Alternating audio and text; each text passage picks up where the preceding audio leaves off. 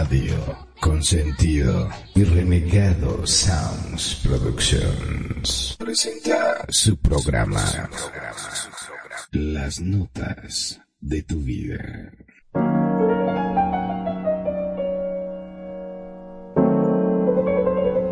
Estas son las notas de tu vida con Perfidia, Magnum, Kenia y Renegado. En Radio Consentido, bienvenidos.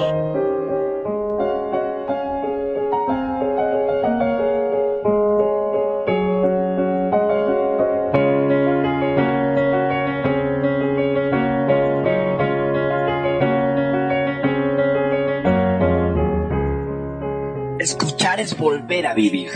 Las notas de tu vida. La música que marcó tu vida y la del mundo. Porque la música siempre fue una forma de comunicación. Buenos días, buenas tardes, buenas noches, a la hora que sea que nos escuches. Radio Consentido les da la más cordial bienvenida. Las notas de tu vida en su capítulo 12 presenta Mitos y leyendas de cantantes y bandas.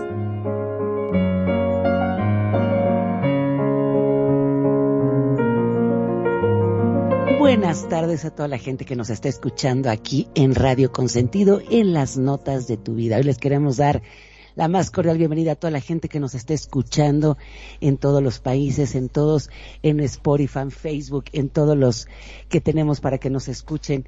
Muchísimas gracias. Yo soy Kenia desde la Ciudad de México y quiero darle la más cordial bienvenida a mis colocutores Renegado y Magnum. Magnum, buenas tardes, ¿cómo estás? Muy, pero muy buenas tardes. Como siempre, un placer enorme estar en este programa, Las Notas de tu Vida, un programa, eh, como diría aquí hay una locutora muy conocida en mi país que se llama Mirta Legrand y que siempre dice que cada programa lo hace con amor. Y nosotros es exactamente igual.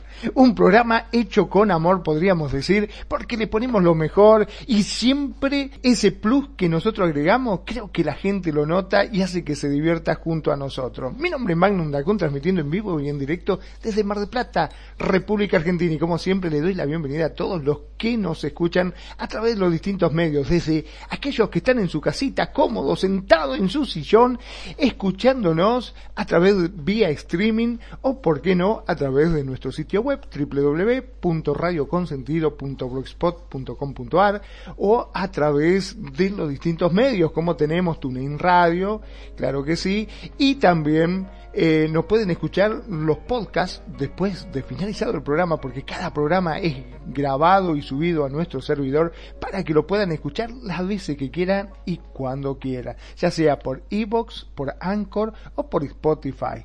Mira vos, nos pueden escuchar por todos lados. ¿No es así, renegado? Pero por supuesto, aquí andamos en todas las redes sociales al 100% de altitud. Y bueno, en este programa que se llama Las Notas de tu Vida, este que te habla Mystic Health, tu amigo y servidor el renegado, con un nuevo capítulo, el capítulo 13 que se llama Mitos y Leyendas de Bandas y Cantantes mitos y leyendas de bandas y cantantes de música. Así que bueno, pues aquí vamos a sacar y a desmenuzar demasiados temas eh, que ojalá los pueda entretener con esto de algunos mitos que están que inventaron y que se dieron desde hace muchos años, pasando desde que es Queen, desde que es eh, no sé Frank Sinatra, eh, fue, uh, Nirvana, puede ser también este um, el Freddie Mercury, por ejemplo, o también puede ser The Doors, ¿no? Con el Rey Lagarto. Y bueno, vamos a traer aquí algunos comentarios que son bastante interesantes eh, y que vamos a compartirles a ver si se lo saben ustedes. Y los invitamos a que se comuniquen con nosotros para que si ustedes saben de algún mito o quieren alguna canción y poderla sustentar con un mito o una leyenda que ustedes sepan, sería muy padre porque estaría bueno que ustedes participaran en este programa. Kenya, ¿qué te parece si empezamos en tema y nos platicas del primer mito y la primer leyenda de alguien muy importante? Cuéntanos, por favor. Pues sí, mira, como bien decías, hay muchos mitos sobre todo los artistas, muchos artistas, su muerte, su vida. Y uno que también a mí me ha llamado mucho la atención, como bien decían, es Frank Sinatra. Y obvio, Ustedes van a saber por qué, porque tiene muchos vínculos con lo que era la mafia. Realmente nunca se ha este, confirmado que, que Frank Sinatra tuviera esos nexos, pero se sabe también que este era muy apegado, él nunca, él nunca negó que tenía amistades muy importantes con lo que eran los jefes de la mafia, en ese momento lo que eran los Gambino, y también lo que resaltó mucho era que su vida, como bien este, les ha dicho una de mis películas preferidas es El Padrino, y hay escenas donde hay un cantante que dicen que es Frank Sinatra. Este también se dice que él fue el que le presentó a Marilyn Monroe a los Kennedy este también este todos los los enemigos que él tenía pues iban desapareciendo, ¿verdad? Entonces, ese es un mito que realmente nunca se ha podido confirmar, pero fue tan fuerte que cuando detuvieron a un jefe de la mafia, este Sinatra tuvo que ir a declarar. Este, y él estuvo como testigo, pero sí se sabe que mucho de la película, es más, cuando se hizo la película del padrino, que a la hora que se dio cuenta habló con este, con el, con el autor, con este, el Coppola, y le dijo que por favor no, que su personaje no fuera tan importante, porque era demasiado su vida lo que él estaba ahí metido. Entonces, el capítulo que él tenía de, no sé, media hora, lo hizo muy corto. Este, no sé qué pienses, este, Magnum, y espero que hayas visto la película del padrino, mi querido Magnum. Ay, es una tarea pendiente, no he tenido tiempo de verla, pero vos fijate que con todo lo que estás diciendo, eh, yo me imagino, ¿no? Estar en la mentalidad de este hombre de Frank Sinatra y decir, claro, cuando salió todo esto, dijo, ay Dios, esto más que una película parece una autobiografía.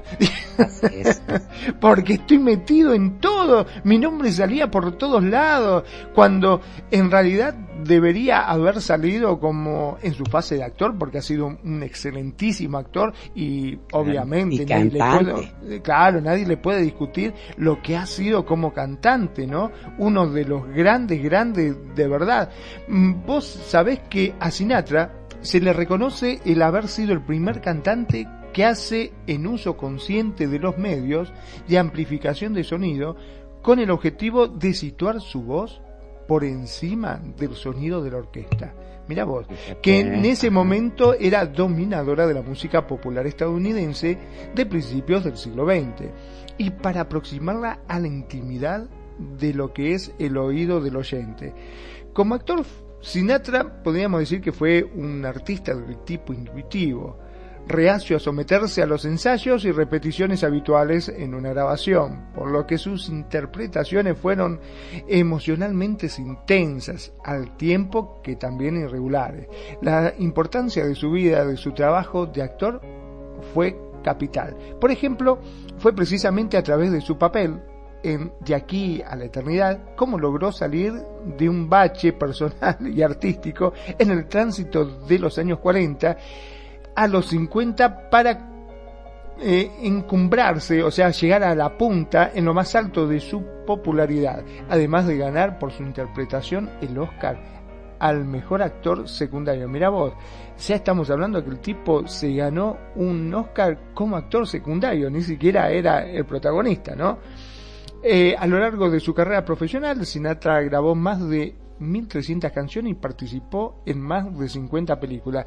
Ahora, eh, bueno, obviamente que recibió multitud de premios y homenajes, entre los que se encuentran 10 premios Grammy, otorgados por la Academia de Artes y Ciencia de la Grabación, la Medalla de la Libertad del gobierno estadounidense.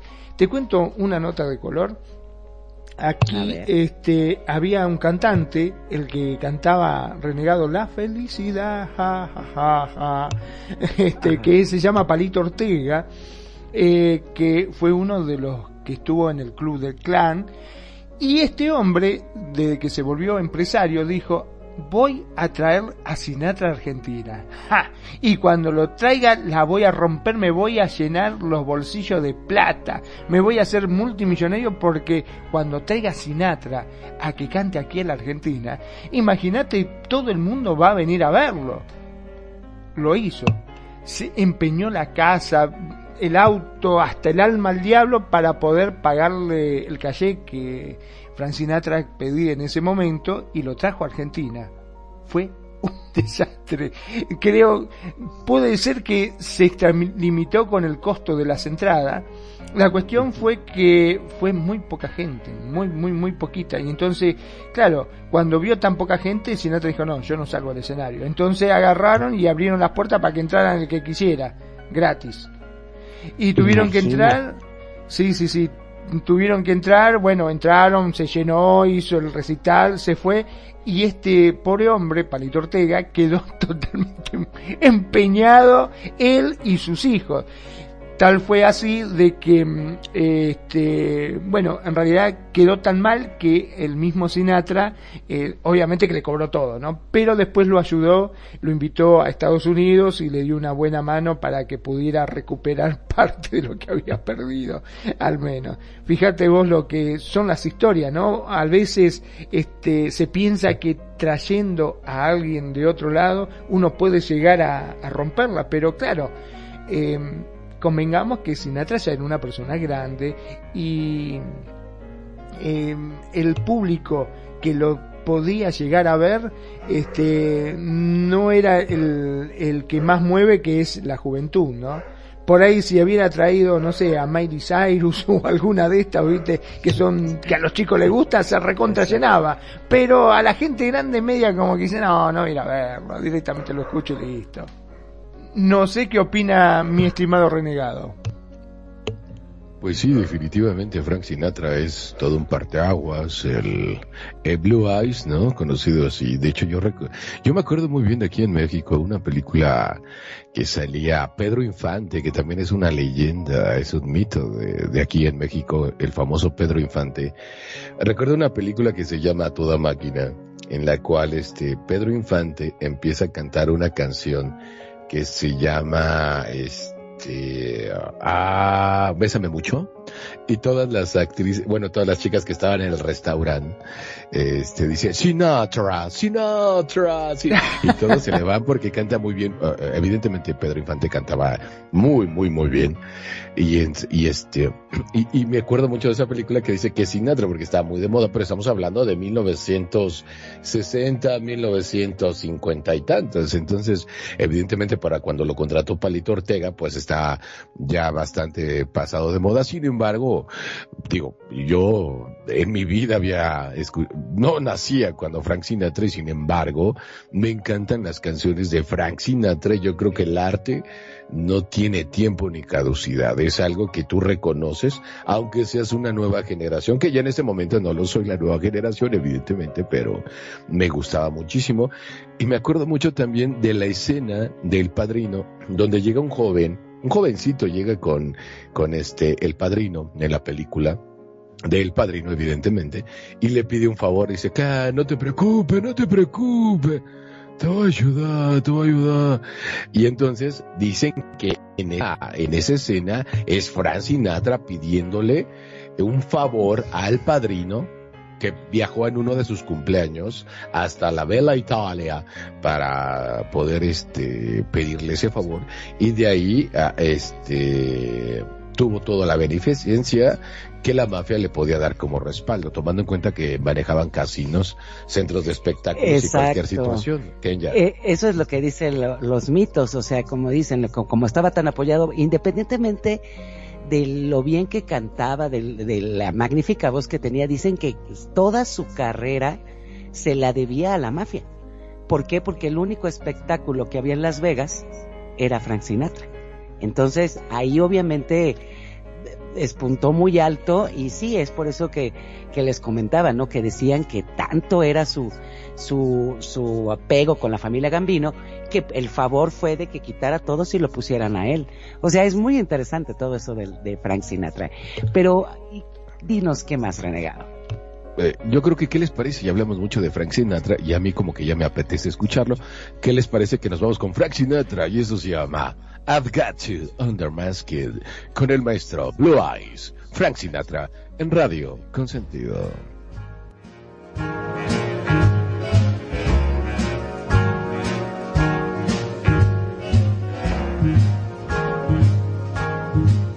I've got you under my skin. I've got you in the heart of me. Radio Consentido te acompaña, te escucha y te consiente. Really a part of me. I've got you under my skin. I tried so not to give in. I said to myself, this affair never will go so well. But why should I try to resist when, baby, I know so well I've got you under my skin. I'd sacrifice anything come what might for the sake of having you near in spite of a warning voice that comes in the night and repeats, repeats in my ear. Don't you know, little fool, you never can win. Use your mentality. Wake up to reality. But each time that I do, just the thought of you makes me stop before I begin. Cause I've got you under my skin.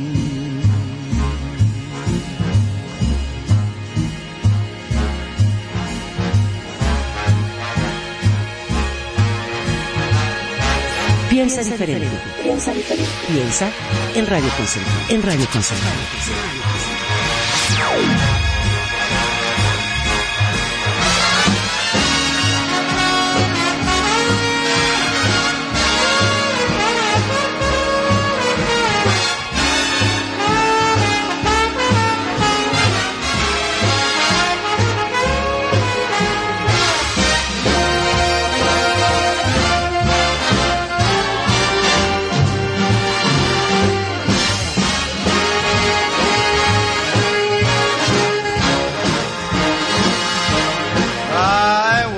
Sacrifice anything, come what might, for the sake of having you near. In spite of a warning voice that comes in the night and repeats how it yells in my ear. Don't you know, little fool, you never can win. Why not use your mentality? Step up, wake up to reality. Bueno, pues esto fue Frank Sinatra con algo que se llama ni más ni menos que I've Got You Under My Skin. Y bueno, la verdad es que yo sí voy a decir algo de Frank Sinatra. Si Frank Sinatra fue el que le presentó este a Marilyn Monroe, a- a John F. Kennedy, me hubiera gustado ser amigo de, de Frank Sinatra, porque eh, a mí esa mujer de Marilyn Manson como me encantaba. Creo que es el amor imposible. Evidentemente se murió antes de que yo naciera, pero esa rubia de su ampanante, como me encantó. Magnum, ¿tú qué opinas? No sé si de Frank Sinatra de Marilyn Monroe. Ay, Dios santo, qué mujer, por favor, vos fijate, mirá que hace años ya que no está y todavía le sigue haciendo la cabeza a más de uno, te digo. ¿eh? Era una mujer única, eh, desde su carisma, de su forma de ser, pero bueno, vamos a volver al tema de Frank Sinatra porque si no vamos a cambiar de mito, porque ella también, convengamos que hay mucho mito alrededor de... Hoy, mamita querida, si empezamos a hablar de la vida de Marilyn Monroe, tenemos para hacer cinco programas al hilo. Pero bueno, Seguro. La histórica llegada de Frank Sinatra a la Argentina, en- eh, esto fue en el año 1981, fue una gesta no solo artística, sino económica. Y en torno a esto ha habido demasiados mitos, porque en los pocos días que estuvo el cantante por el paso en nuestro país, este, han escrito hasta libros, eh, en la cual Diego Mancusi, Sebastián Gandhi eh, echan luz sobre varias verdades detrás de los misterios que escondió la famosa visita. Bueno, el fervor por Sinatra en el país se extendió por las calles, la seguridad del cantante venía de la mano de una junta militar, escuchaste bien, ¿no? No, no cualquiera, sino los militares eran los que lo custodiaban y le permitió llevar adelante las acciones impensadas como llegar desde una pizzería, una pizzería Angelín en Palermo, al Sheraton en Retiro en cinco minutos, con las sirenas obviamente prendido y de contramano. Sí, así, de contramano el tipo así deshacía, lo que quería lo tenía. La conclusión del cantante eh, dijo, very good mozzarella. Le encantó la pizza. Los, los, seis recitales de Sinatra se repartieron entre el mítico Luna Park y el Sheraton Hotel, con formato cena show y entradas. Claro, eh, uno de los problemas que hubo que fueron poca gente, pero ¿sabes cuánto costaba la entrada para ir a verlo? O sea, vos te sentabas, cenabas y escuchaba que el tipo venía y te cantaba en la mesa. Así, Frank Sinatra venía y te cantaba ahí a la orilla de tu mesa. Pero la entradita te costaba mil dólares. Así nomás, mil dólares pues. costaba. Y Sinatra llegó a la Argentina con 65 años. No estaba en su mejor momento, pero de todas maneras era un buen momento vocal. Dio uno show que, según cuentan, fue impecable. Este, bueno, los estrechos lazos del gobierno estadounidense con el gobierno dictatorial en ese momento argentino le permitieron a Sinatra moverse con libertad. Era un hombre muy importante, famoso y tenían la facilidad de entrar y salir de los países que visitaba sin que nadie lo detenga o lo revise. Podía llevar hasta un muerto en el portafolio que nadie le decía nada en un contexto complicado como la de la Guerra Fría. Bueno, hay un montón de cosas, ¿no? El cantante también estuvo en la Quinta de Olivos, en un momento en la que no se acostumbraba al ingreso de show business a la residencia presidencial, pero Palito Ortega, en ese momento que fue el que lo trajo, aseguraba de que esa reunión eh, no había existido, pero pese a que él dice, no, no, no fue a la Quinta de Olivos, pero sí, hay fotos, o sea que fue a puertas cerradas con un grupo muy selecto de gente, que le hicieron un asadito al tipo, como para que pruebe lo que era la carne argentina, ¿no? Antes fue del primer show en el Luna Park. Hay un montón de cosas para hablar de lo que pasó Seguro que acá probó la en carne Argentina. argentina, segurito que Frank la probó. Sí, ponele la firma que sí, no creo que haya pasado de nada. Este, no solamente esa carne creo que probó, eh, probó otras más, pero bueno, eh, vamos a dejarlo como mito. Yo creo. Kenya, contanos un poquitito de Frank Sinatra. Sí, fíjate que, o sea, como bien lo dicen, este, eh, Frank Sinatra tenía todo el poder, toda la popularidad, todo, todos los contactos habidos y por haber. Entonces, como bien mi dice, corazón. también tiene el corazón de renegado. Entonces, imagínate el poder y independientemente del país en que estuviera, más sus conexiones y sus amigos poco conocidos, poco reconocidos, o sea, ya que digan que eres amigo de la familia Gambino, que era de la más importante y después de todos son descendientes, imagínate la- las conexiones que tenía Frank Sinatra y si, y si se han dado cuenta muchas veces ese mito o, es, o esa leyenda de que muchos grupos de rock están aliados también a lo que es la mafia o a grupos muy poderosos es algo que suena muy constantemente o que se meten igual con gente muy poderosa. Entonces yo creo que todo lo que es el medio artístico, este, siempre está envuelto así como en un mito así de, de misterio, que hay unos que no son ciertos y otros como este con, con Frank Sinatra que estaban súper comprobados. No sé qué, qué opinas, este, Renegado. Pues la verdad es de que, bueno, más allá del mito y la leyenda, para mí Frank Sinatra es la elegancia musical, es con algo que tú puedes dedicarle a, a tu pareja, ¿no?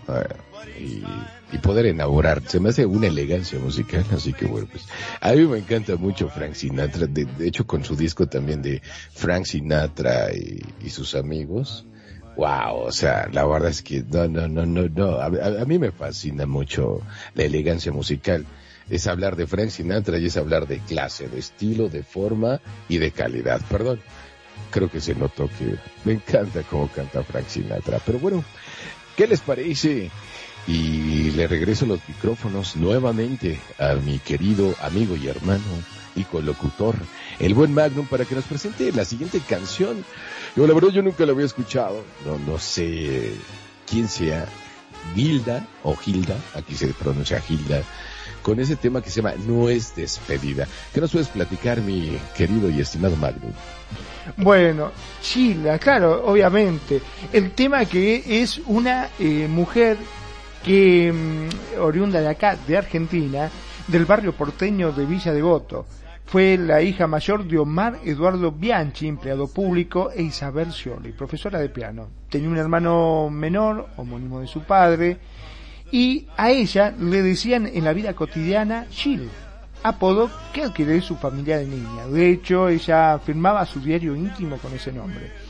Comenzó el profesorado de educación física, pero debió interrumpirlo en el 77 al fallecer su padre, razón por la cual debió hacerse cargo mm, del hogar, heredando su puesto administrativo en rentas. Posteriormente estudió profesorado de educación inicial profesión que ejerció en un par de años hasta que la abandonó en el 92 para dedicarse a su carrera musical. Sí, su carrera comenzó cuando respondió un aviso en el periódico. Mira vos, a veces cómo es la cosa, ¿no? Porque vos estás mal, cuánta gente hay que tiene linda voz, que sabe cantar y no se anima. Esta vio un aviso en la cual pedían vocalista para un grupo musical y gracias a su voz y su carisma le garantizó un lugar en la banda que era de género tropical. Y bueno, pese a que no le gustaron mucho, su familia accedió después de una oposición, digamos, tenaz a la que incursionaría en el mundo del espectáculo y en esencial de la bailanta, porque viste que la bailanta siempre estuvo mal vista, ¿no? Eh, porque era cumbia, viste, se visten con polleritas muy cortitas, anda mostrando mucho, y ella en verdad era una docente, y dijo, bueno, ahora me largo la escuela y me dedico a lo que es la música. Y pese a que estaba en ese tiempo, no se encontraba introducida en forma masiva en los públicos de clase media y alta en Argentina. Era más bien para gente de, de bajos recursos la cumbia, ¿no? En eso comienzo, en su nueva carrera, conoció a Juan Carlos Totti Jiménez, compositor y tecladista, y fue quien en 1991 le sugiere para sumar voces en un par de canciones del séptimo disco del grupo Las Primas. Más tarde se convirtieron en pareja artística y según se rumorea que tuvieron un romance sentimental, cosa que nunca se pudo demostrar debido a numerosas contradicciones. Claro, ustedes estarán pensando, bueno, sí, está bárbaro, es una chica pobre que era este, docente y que de golpe, ¡pum!, la contrataron y llegó a ser cantante. ¿Y qué tiene que ver con el tema de los mitos? Bueno, esto, el mito de ella surge después de que falleció. Pero hagamos una cosa, para no hacerlo tan largo y aburrirlo con toda la historia, primero vamos a escucharla y después de su tema les voy a comentar cómo surge su mito. ¿Les parece bien? Nos parece. Perfecto, pues vamos con ello. En esto que es las notas de tu vida. En su capítulo 13, en Radio Consentido.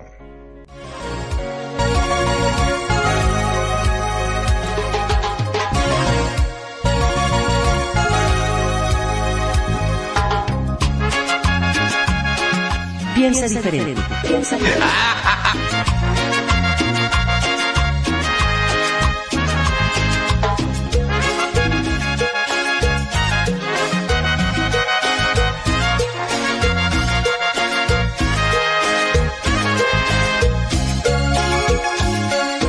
Quisiera no decir adiós, pero debo marcharme.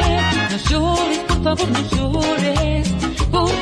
no pienses que voy a dejarte, no es mi despedida, una pausa en nuestra vida, un silencio entre tú y yo.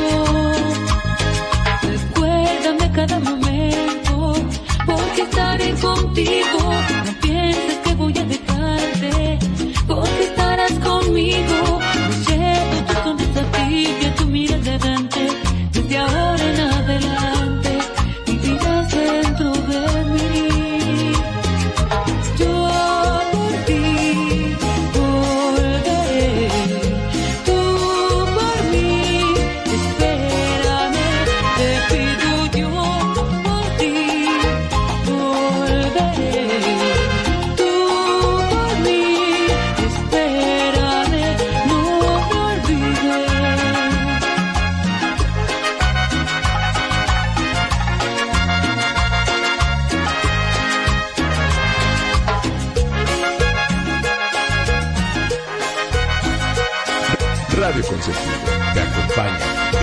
Escucha y te consiente como a ti te gusta.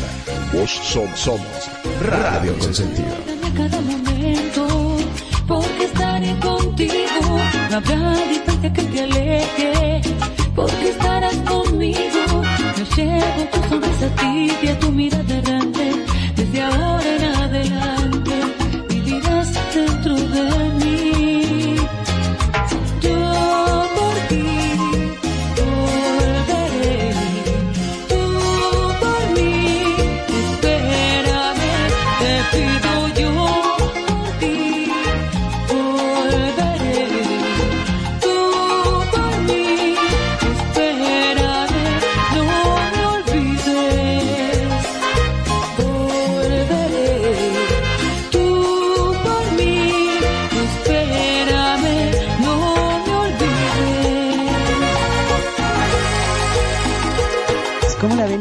interesante la historia de esta Jill, como era conocida.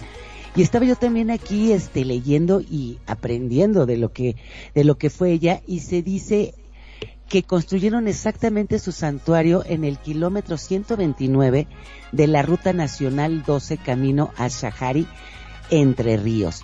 También estaba este aquí viendo que em, era tanto el mito que tenían con ella que empezaron a decir que era una persona que era asexual. Mucha gente empezó a decir que era así como algo así como un ángel, ¿verdad, Magnum? No sé qué más nos puedas decir. Así es, este, empezaron a, surgir después de su muerte un montón de cosas.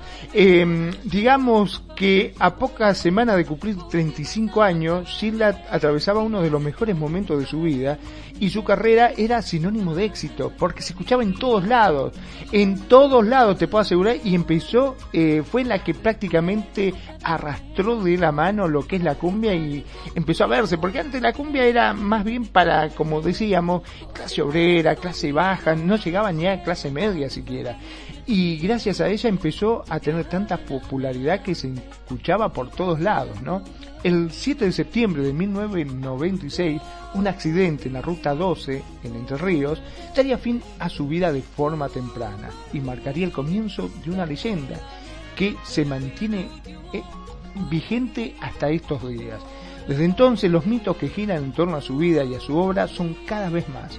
Uno de los más fuertes es el que se vincula a una de las canciones que integra su disco póstumo, Entre el cielo y la tierra, publicado en 1997. La canción que le da inicio llamó la atención de todo su público por el fuerte carácter premonitorio que parece tener. En No es mi despedida, que es el tema que acabamos de escuchar, Shirla escribió varios versos como Quisiera no decir adiós, pero debo marcharme, y recuérdame cada momento porque estaré contigo. Lo curioso es que existe una versión que indica que al momento del accidente, Sheila llevaba consigo un cassette con una grabación casera de esa canción. Según Reinaldo Río, su representante, el tecladista de la banda, sobreviviente de este accidente, indicó que habría que buscarlo. El resto es historia conocida. Mediante técnica de edición se extrajo la voz de la cantante y se lo terminó en el estudio. Sin embargo, hay versiones que indican que esta historia es más bien una estrategia de marketing que se utilizó al momento de lanzar la canción. En ese sentido, una de las personas que la desmienten es Alejandro Margulis, actor de la biografía Santa Gilda. Por otra parte, hay que decir que muchos afirman que Gilda habría escrito canción en cuestión pensando en una amiga suya que se iba a vivir a Bolivia, por lo que el carácter premonitorio tampoco sería tal. Pero vos fijate cómo se van tejiendo distintas cosas, ¿no? También el mito de Gilda se vio agigantado con el accidente que acabó con su vida, sin embargo, lo cierto es que ya existía desde antes eh, muchas personas alegaban que la cantante popular había realizado varios milagros. Por eso se la denominó Santa Gilda. Es uno de los mitos más grandes de la cultura popular argentina, en especial en el ámbito de la cumbia. En el sitio exacto del accidente, como bien dijo Kenya, en kilómetro 129 de la Ruta Nacional 12, hay un santuario por el cual miles de fanáticos van año tras año. ¿Qué les parece? no me vas a decir que no está buena. Es, oye, y por ejemplo, una pregunta. o sea, es lo mismo como e, ese mito, esa, esa, los, los fans, los fanáticos de Gilda, lo hicieron más o menos como la iglesia que le hicieron a Maradona es más o menos lo mismo. Más o menos, sí, más o menos parecido. Lo que pasa es que empezaron a decir que le rezaban a mí, a esta, a esta mujer, a Gilda, y le concedía, le concedía este, las cosas que le pedían.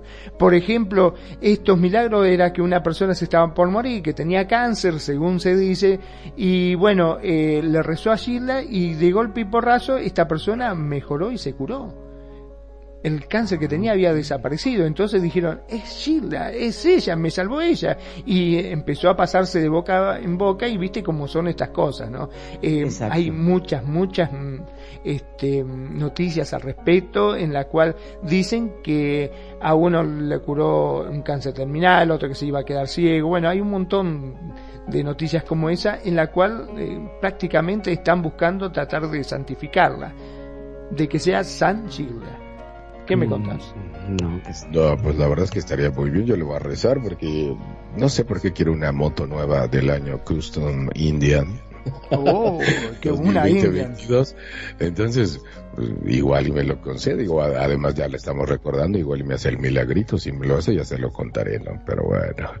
Eh, oye, pues qué interesante, la verdad. ¿Y, cuántos mitos hay en diferentes países, ¿no? Sin embargo, eh, yo, yo me voy a ir todavía más atrás, digo, yo la verdad no tenía el placer de escuchar el talento de esta bella mujer llamada Gilda, o, o Gilda, como le dices tú. Y yo me voy a ir con alguien que casi nadie conoce. Porque, pues vamos a hablar de otro mito y otra leyenda. yo sé que esta banda nadie la escuchó. La verdad es que nunca grabaron discos, muchos, quizás uno, quién sabe, a lo mejor dos. Y son unos señores que son de allá de Liverpool y que se llaman The Beatles. Y el mito y la leyenda habla eh, y me preguntarán, renegado, ¿y qué tiene que ver la leyenda de The Beatles? Ah, muy simple, ahí te va. Resulta ser que cuentan que el señor Paul McCartney no es el verdadero Paul McCartney, ese es el mito y la leyenda. ¿Cuál es la leyenda? Que resulta ser que en los estudios Abbey Road, no sé si conozcan ustedes los estudios famosos allá en Inglaterra, los famosos estudios Abbey Road, este, se peleó Paul McCartney con el señor John Lennon y él salió muy enfadado porque normalmente siempre andaban en contraparte y este, y resulta ser que agarra su coche, se va a toda velocidad y este, hay muchas, hay muchas leyendas ahí que dicen. Una dicen que se pasó un alto y, y por eso chocó. Otros dicen que una chica eh, en la carretera le hizo, le, pidió el ride y dice, no, pues súbete, la sube, empieza a manejar y voltea. Entonces ya The Virus era muy famoso, o sea, el grupo era muy, eh, se le avienta los brazos, pierde el control y choca con un árbol de tal suerte que él termina degollado y aparte el coche se incendió. Y este, y que en realidad no es él. Pero bueno, les cuento más al regreso. ¿Qué les parece si nos vamos con algo de The Beatles? Una canción que me gusta muchísimo y se llama And I Love Her. Y bueno, yo sé que esto no está permitido porque somos compañeros de trabajo, pero se la quiero dedicar a Kenya Pevensey y a todos nuestros radioescuchas. Y se llama Con the Beatles en Radio Consentido. Ana y Laudar. Regresamos.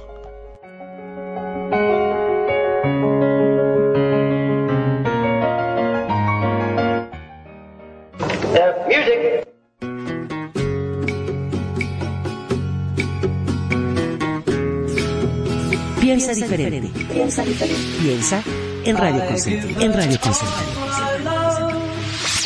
That's all I do. And if you saw my love, you'd love her too. I love her. She gives me everything and tenderly the kiss my lover brings, she brings to me, and I love her. A love like ours could never die as long as I have you near me. Bright are the stars that shine, dark is the sky.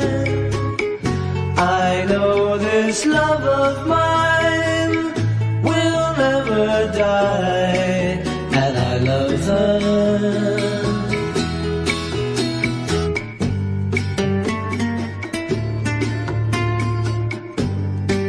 Radio Consentido te acompaña, te escucha y te consiente como a ti te gusta.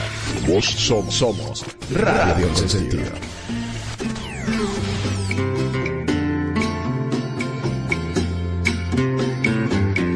Bright are the stars that shine, dark is the sky. I know this love of mine will never die,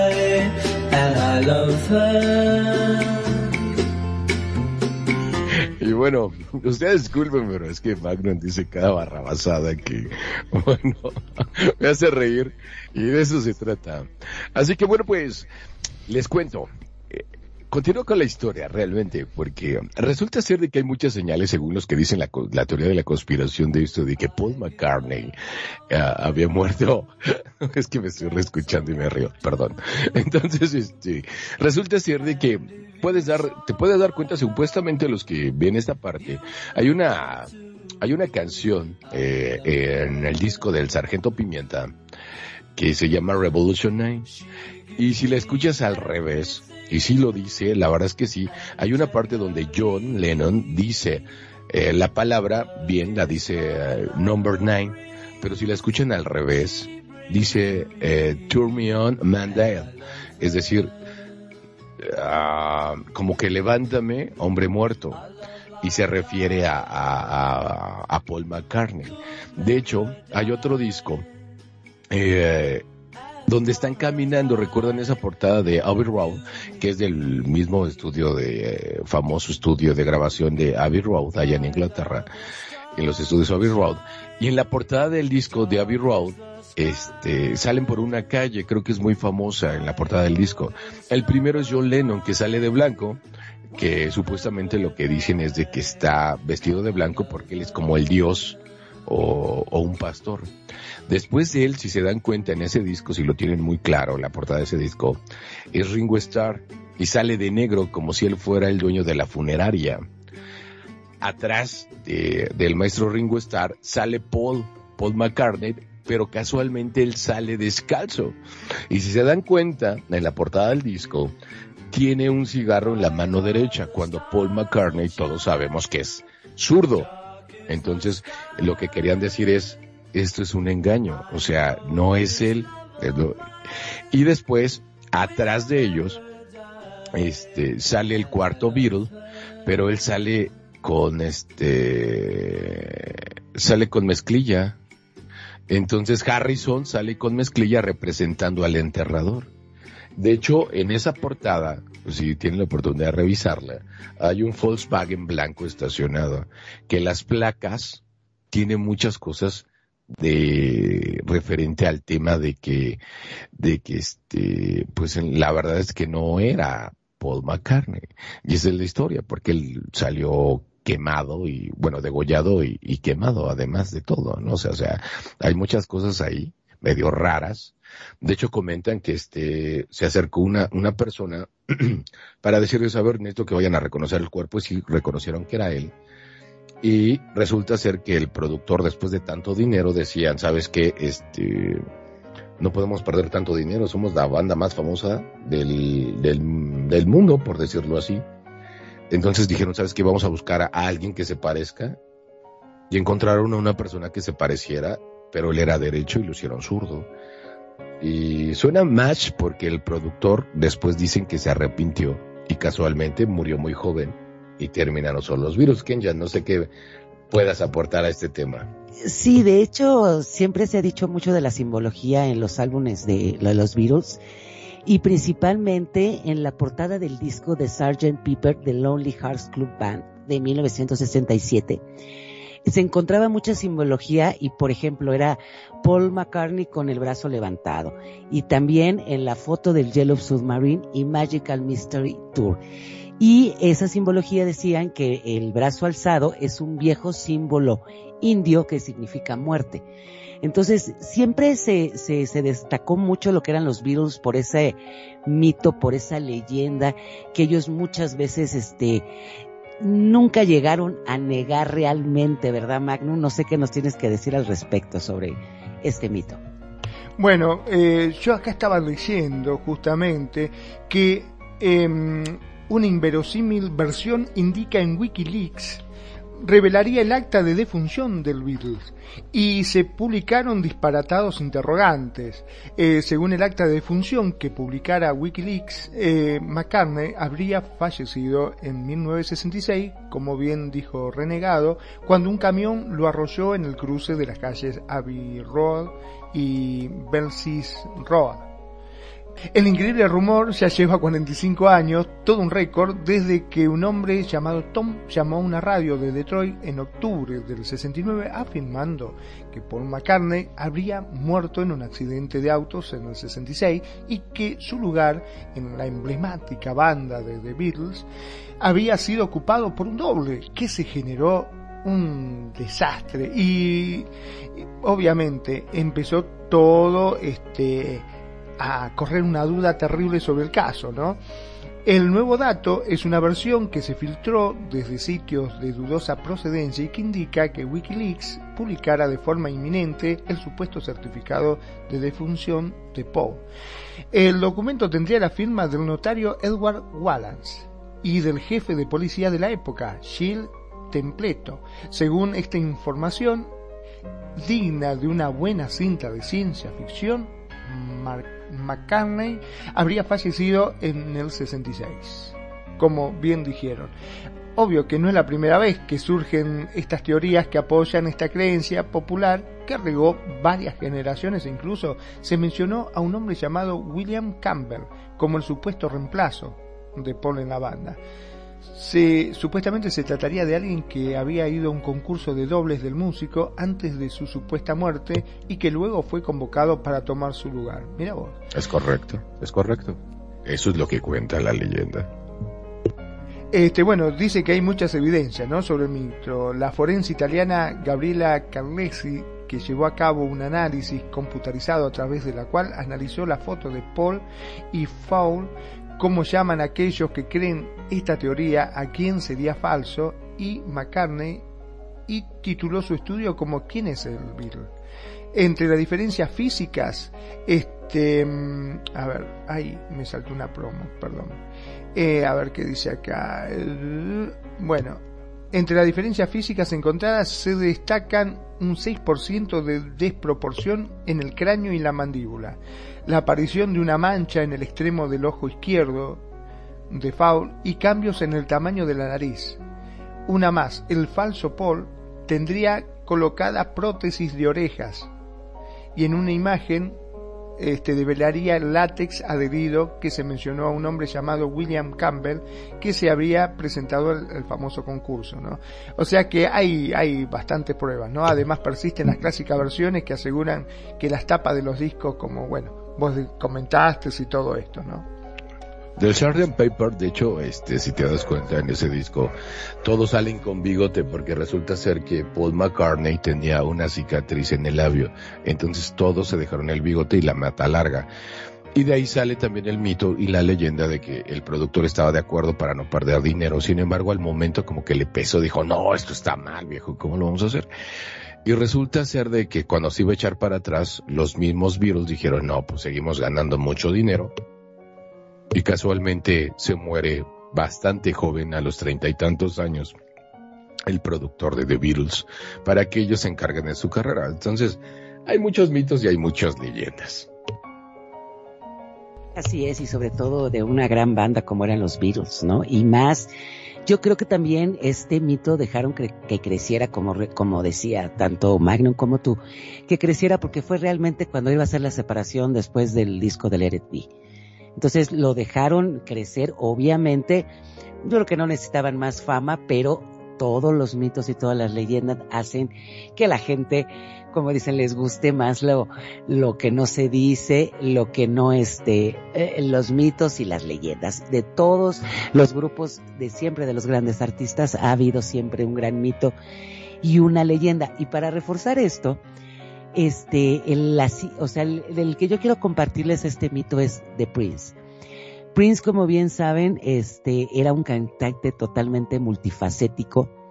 Este, era una persona que dicen, cuenta la leyenda y el mito, que desde muy chico el papá lo corrió de su casa y que ahí nunca más volvió a llorar. Es por eso que saca su canción de Las palomas no lloran. Es por eso que este sacó esta, esta canción y también la de When Dove. Este, y también cuentan sobre lo que es su muerte. Hay muchos mitos, muchas leyendas. Pero ¿qué les parece si vamos con la canción de Prince y después ahondamos sobre este tema? Pues vamos al tema. Esto es Prince. eh, y esto se llama When Doves Cry. Por aquí por Radio Consentido en tu programa Las Notas de tu Vida.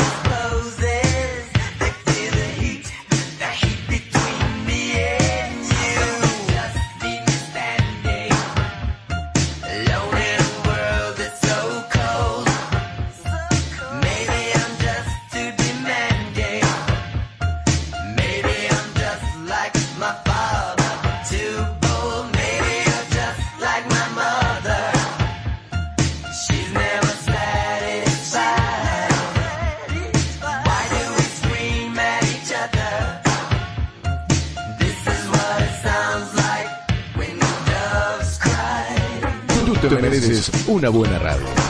Te mereces a Radio Consentido. A, Ra- a Ra- Radio Consentido.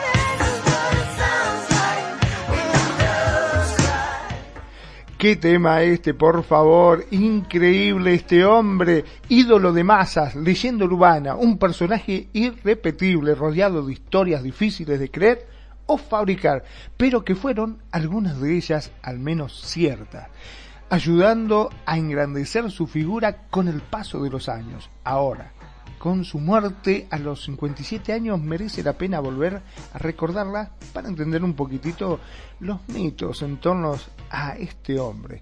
El anecdotario es extenso. Dicen, por ejemplo, que el hijo pródigo de Minneapolis dejó una gran cantidad de música sin editar, muy por encima incluso de la cantidad de trabajos que ahora se ha comenzado a explorar del rey del pop, Michael Jackson. Entre paréntesis, ¿ustedes sabían que este hombre, Prince, se lo consideraba la sombra negra de Michael Jackson? Sí, así, No. estaban cabeza a cabeza los dos. Eh, es más, decían que Michael Jackson le tenía hasta cierto respeto porque tenía miedo que lo pasara. ¿eh? La fama de Prince Roy eh, era terrible. Además de los 32 álbumes que puso en circulación, se cree que tenía guardada una inmensa colección de temas inéditos. Una de esa treintena de discos tuvo un parto complicado por un viaje de éxtasis que lo llevó a creer que el disco estaba maldito. Y sí, y que se convertiría en un demonio si lo distribuía. No es otro que The Black Album, y que por fortuna acabó viendo la luz en el 94, siete años más tarde de su fecha prevista para el lanzamiento. También es cierto de que Prince se hizo testigo de Jehová y que cumplió con el requisito de esa creencia, de ir puerta por puerta hablando de religión. ¿Vos te imaginás que estás en tu casa, tin, tin, te toca, yo voy, mm, perdón, eh, testigo de Jehová, abrí la puerta y te lo encontrás a Prince que te dice, hola, yo soy testigo de Jehová, quiero hablar con... Sí, pasá, hermano. Tomemos unos mates, le diría yo, qué sé yo. Algunas veces la gente se sorprende. Explicó en una entrevista en el 2008, pero en general eh, se lo tomaba a ver. No era su única característica atípica. Manías tenía muchas, como de no dejarse grabar por los periodistas en las entrevistas que concedía para que no vendieran la cinta con su voz, o tener su propia peluquería en casa, en su mansión de Marbella. En concreto, lo que compartió con su exmujer, la puertorriqueña May García. Aquel salón de belleza no lo podía usar ni siquiera ella. Bueno, hay muchas cosas para hablar, pero me gustaría que Kenya nos comentara un poquitito más sobre su vida. Y sí, fíjate que en verdad, este, como dices, se, se comenta que era muy excéntrico, ¿no? Que era una persona que vivía eh, muy solitario, independientemente que se le conocía, que es más, su orientación sexual realmente él nunca comentó, también había muchos mitos, este, decían este, que unos que era bisexual, etcétera, etcétera. Entonces él nunca realmente confirmó sus preferencias. Sabía que tenía muchos excesos, sabía que tenía muchos excesos. Cuando él muere, em- este, empiezan a decir que fue suicidio. Pero a la hora que se empiezan a hacer las investigaciones, se sabe que, que Prince tenía mucho lo que era dolores de cadera, porque él había sufrido una, una operación en la que nunca había quedado bien. Ves que, que todas esas este, operaciones que son de la espalda o de la cadera, pues realmente nunca son realmente satisfactorias. Entonces empezó a tener excesos en lo que son los medicamentos que él consumía.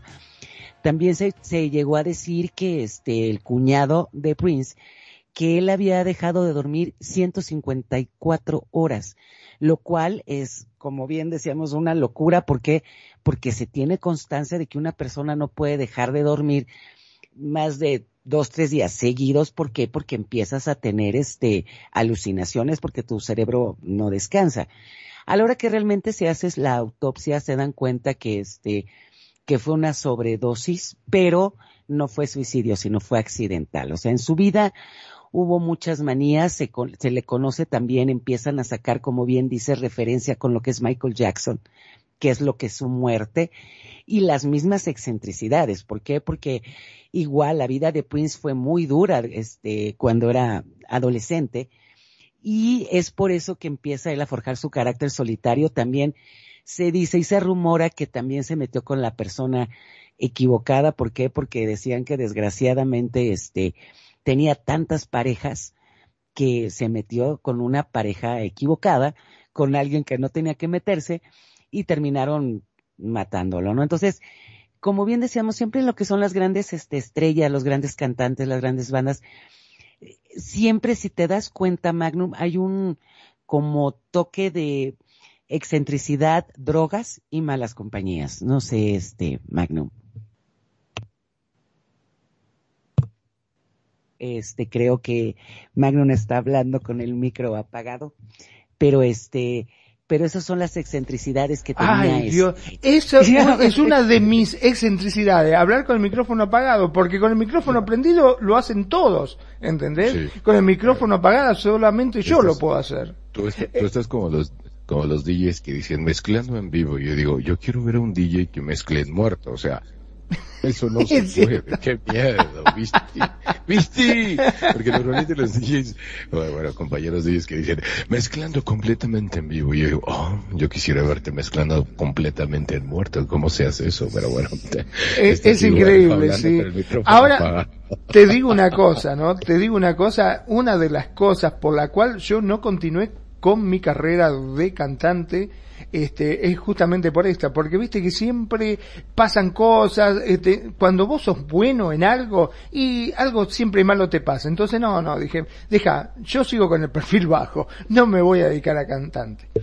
Y Así fíjate nomás. que algo que no comentaron también, y por eso le pasó algo a Prince, es que él estaba casado con una mexicana y la engañó y lo dejó. Entonces, eso le pasa cuando engañan a las personas mexicanas. Entonces, pues ni modo. Oh. no se crean, no se crean, eso es broma. Pero sí se, pero sí se casó con, pero sí estaba casado con una mujer mexicana, Prince. Y la verdad que sí, qué talento, ¿no? La verdad es que sí, la de Purple Rain, no, qué canción tan hermosa, es de una canción muy hermosa, no sé si recuerdan ustedes, se llama Purple Rain y está, está pero chula de hermosa esa canción. Y bueno, pues ahí lo de Prince. Pero a ver, mi querido Si nos quieres compartir eh, eh, la, el siguiente, eh, la siguiente banda que, pues, esto es lo que tú nos pediste, que tú comentaste, algo de Queen, a ver si nos puedes contar. ¿Cuál es el Uy. mito, la leyenda de Queen? Es increíble, sí, de Queen, un maestro de los maestros, pero bueno, vamos a hacer una cosa, vamos a escucharlo y si te parece bien, después al regreso te cuento un poquitito de lo que es este famoso mito que se generó detrás de Freddie Mercury. ¿Les parece? Me parece perfecto, pues vamos con esto de Queen, en esto que son las notas de tu vida en Radio Consentido. It's just fantasy, caught in a landslide, no escape from reality.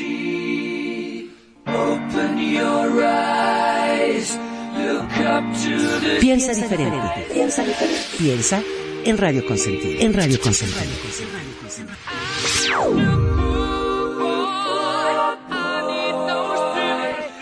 Because I'm easy come, easy go, little high, way the wind blows doesn't really matter to me. To me.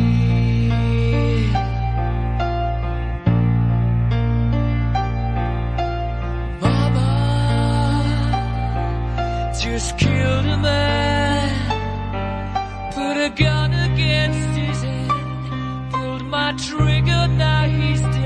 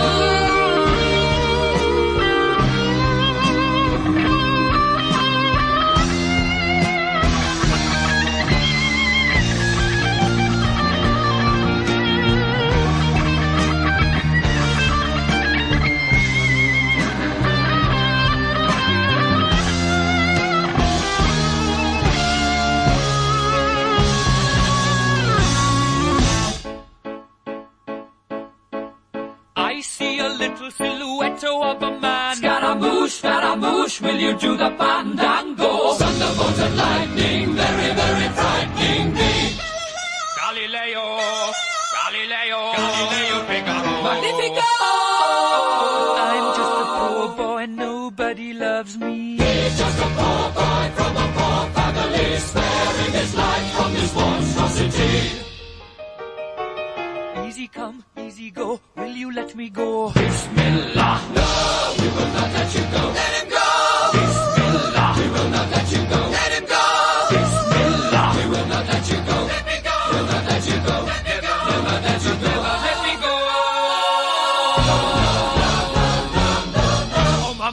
mamma mia. Mamma mia, let me go. Beelzebub has a devil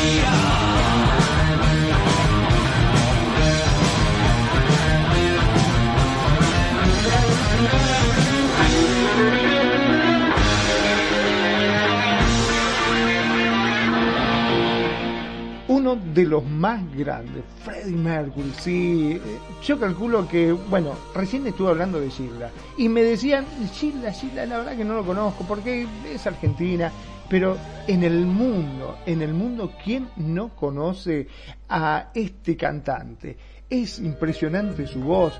Em, ahora, eh, con respecto a su nombre, era de la familia Bulsara, que se trasladó en 1964 y de allí Freddy se incorporó a una banda de blues llamada Recaje, mientras estudiaba cursos de diseño gráfico. Mirá vos, cuando cantaba, un compañero de estudios presentó a Freddy con Roger Taylor y Brian May, fundadores de un grupo llamado Smile. Smile mutó a Queen cuando Freddy se unió a Roger y Brian como vocalista. Fue el último en sumarse a los integrantes de la banda que permanecieron juntos durante los próximos 20 años. Fue bajista John Deacon, quien lo hizo el primero de marzo de 1971. Bueno, eso es un poquitito de historia. Justamente fuera del aire estábamos hablando de su particular y potente voz. El cantante de Queen atribuye su magnífica voz, aunque parezca mentira, a los cuatro incisivos adicionales. En la película Bohemian Rhapsody se atribuye su potente voz a los cuatro incisivos adicionales que ampliaban su mandíbula. Y según esto, creía que de esta manera los incisivos empujaban sus dientes frontales hacia adelante, dejando mayor espacio en su cavidad bucal. ¿Será cierto? ¿Será un mito? ¿Será una realidad? La cuestión que Freddie Mercury, vocalista del grupo Queen, ha vuelto al escenario científico por una anomalía odontológica que había sido mal interpretada. En la web Genetic Literary Project, la genetista Ricky Lewis explica que tener más dientes va asociado a la presencia de un síndrome y que la voz de Freddie Mercury sería el resultado del uso no de los dientes en este caso, sino de unas cuerdas vocales falsas y no de la superdentadura como se creía. Estas cuerdas vocales están situadas encima de las normales y no suelen usarse salvo casos muy especiales como en este caso el líder de Queen, que como resultado tenía un timbre de voz único. La mesio de, de Freddy es más común en la mandíbula superior y su caso era bastante raro porque solo el 1% de las personas con dientes adicionales tienen más de dos. Y el cantante de Queen contaba con cuatro piezas de más. Muchos han especulado con la idea de que su potente voz procedía de la cavidad bucal que era mucho más grande. Y por lo tanto los sonidos eran tan diferentes, pero un dentista de Nueva York desmiente el mito y confirma que la mandíbula de Freddie Mercury tenía que ser más grande de lo normal para permitir que sus dientes adicionales encajaran en un arco normal, pero que esa no era la razón de su maravillosa voz. En conclusión, la voz de Freddie no surgió de la supermandíbula o la superdentadura como se creía, sino de las llamadas cuerdas vocales falsas, un par de membranas mucosas situadas encima de las cuerdas vocales, que se le llaman falsas justamente porque no suelen usarse salvo algunos privilegiados como en este caso Queen. El resultado fue un timbre de voz único, un sonido llamado vibración subarmónica, sorprendentemente alta, del orden de los 7 Hz. ¿Qué me cuentan? ¿Sabían algo al respecto? Mm, Fíjate que, como bien dice, siempre ha habido un mito sobre la, la voz tan maravillosa y la fuerza que tenía este Freddie Mercury al cantar. Y es cierto, siempre, como bien decías, decían que eran por los incisivos que tenía este extras y también este que la mandíbula más grande, pero realmente la gente nunca ha llegado a comprender, se han hecho también, como bien dices, la comunidad científica tratando de explicar cómo tenía esa increíble voz y trataron de explicar porque realmente no saben que es por la vibración, como bien dices, de los pliegues ventriculares y, y los subarmónicos, pero en realidad nunca se ha sabido. Ahora, también todo lo que es su vida, este, si bien recuerdas, este, Magnum, también siempre fue un mito, o sea, él, él aceptó hasta el último momento que él tenía sida y a los pocos, al poco tiempo murió. O sea, como es, fue un gran ícono, toda su vida siempre se vio este envuelta en misterios. Obviamente era una persona muy solitaria. ¿Por qué? Porque la gente nada más se acercaba muchas veces para la fiesta, que sabía que hacía unas super fiestas. Pero lo que también se sabe es que la mayoría de su dinero se lo dejó a, a- a su amor, que era su amiga, que le dejó la mitad de su fortuna, este, y que, y fue la canción de, de Love of My Life, no sé si has oído esa canción que es preciosa, aunque él tenía ya pareja, ya tenía una pareja y como bien dices en la película de, que hicieron de Rapsodia Bohemia, este, empiezas a ver toda la gente que, que vivía con él, que muchas veces hacían más mitos de lo que él realmente hacía. Sí era una persona que le gustaban mucho los excesos, pero también la última pareja que tuvo, o sea, la penúltima que tuvo, también dicen que le colgó milagritos más de lo que él realmente tenía en ese momento. Entonces, realmente la, la vida de Freddie Mercury y Queen en sí es muy interesante porque yo creo que, no sé, a lo mejor peco por decir esto, pero no, no creo que vuelva a haber un grupo como el que, que fue Queen. No sé qué piensas al respecto, este Renega. Pues Yo digo que si vas a pecar, peca conmigo, mi amor, porque pues cómo, o sea, pero bueno, o sea, no, no se crea, perdón. Pasó, compañero. ¿Qué pasó, compañero? Pero digo, bueno, o sea, pues, si se ofrece, ¿no? Pues, pero bueno, la verdad es que sí, es una vida muy controversial la de Freddie Mercury, definitivamente.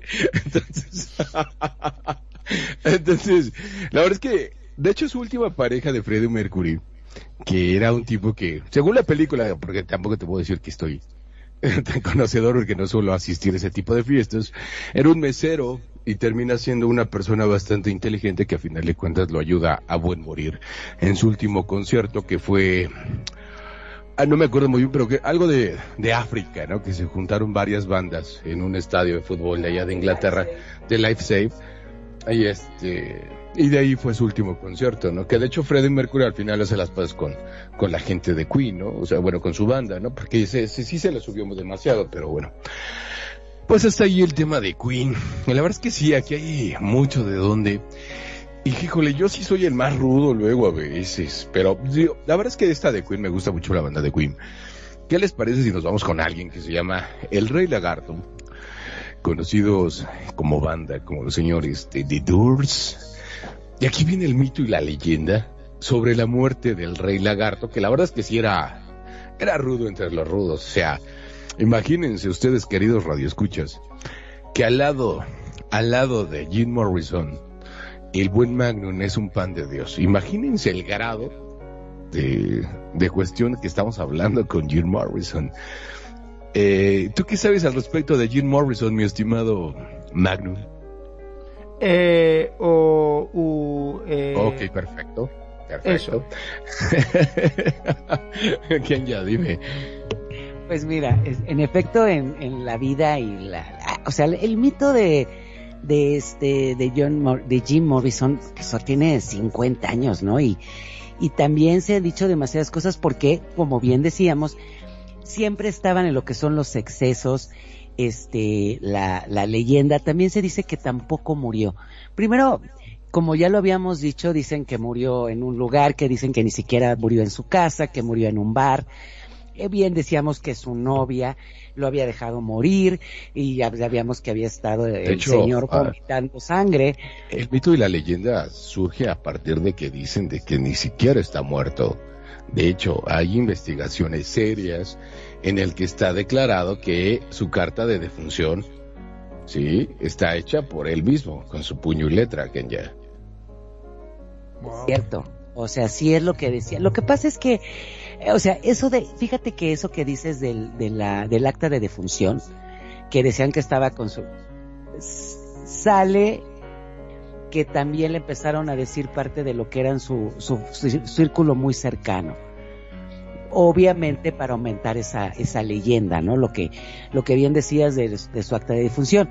Igual como también decían que tampoco murió, que él, él se retiró porque ya estaba harto de los, de los, todo de los excesos de todo y a una vida de monje y de misionero, también es lo que dicen, ¿no? Bueno, yo estoy muy documentado al respecto porque me gusta mucho, pero ¿qué les parece si antes de seguir con esto, mis queridos radioescuchas, les agradecemos que nos presten sus oídos, su corazón, su mente y, sobre todo su, tiempo, que es algo que no les va a regresar. Muchísimas gracias por escuchar esto que es Radio Consentido en este programa que se llama Las Notas de tu Vida. ¿Qué te parece, mi querido Magnum, mi estimadísima y amada aquella, si vamos con algo del Rey Lagarto de Doors?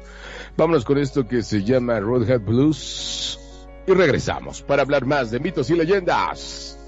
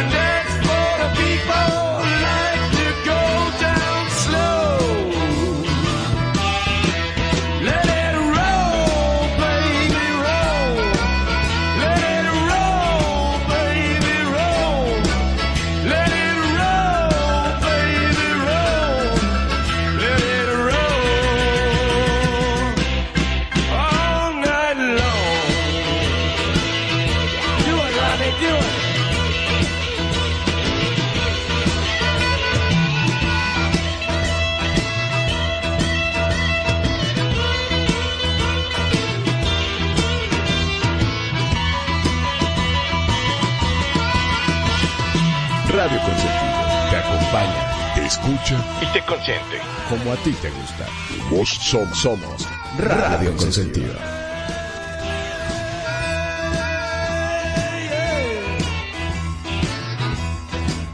You gotta roll, roll, roll.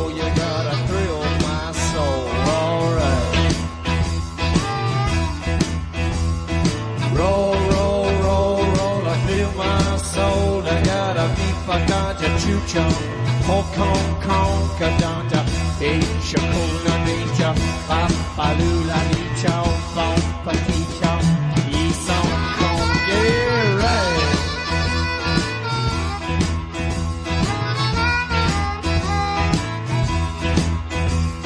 Ashen lady, passion, lady, give up your vows, give up your vows.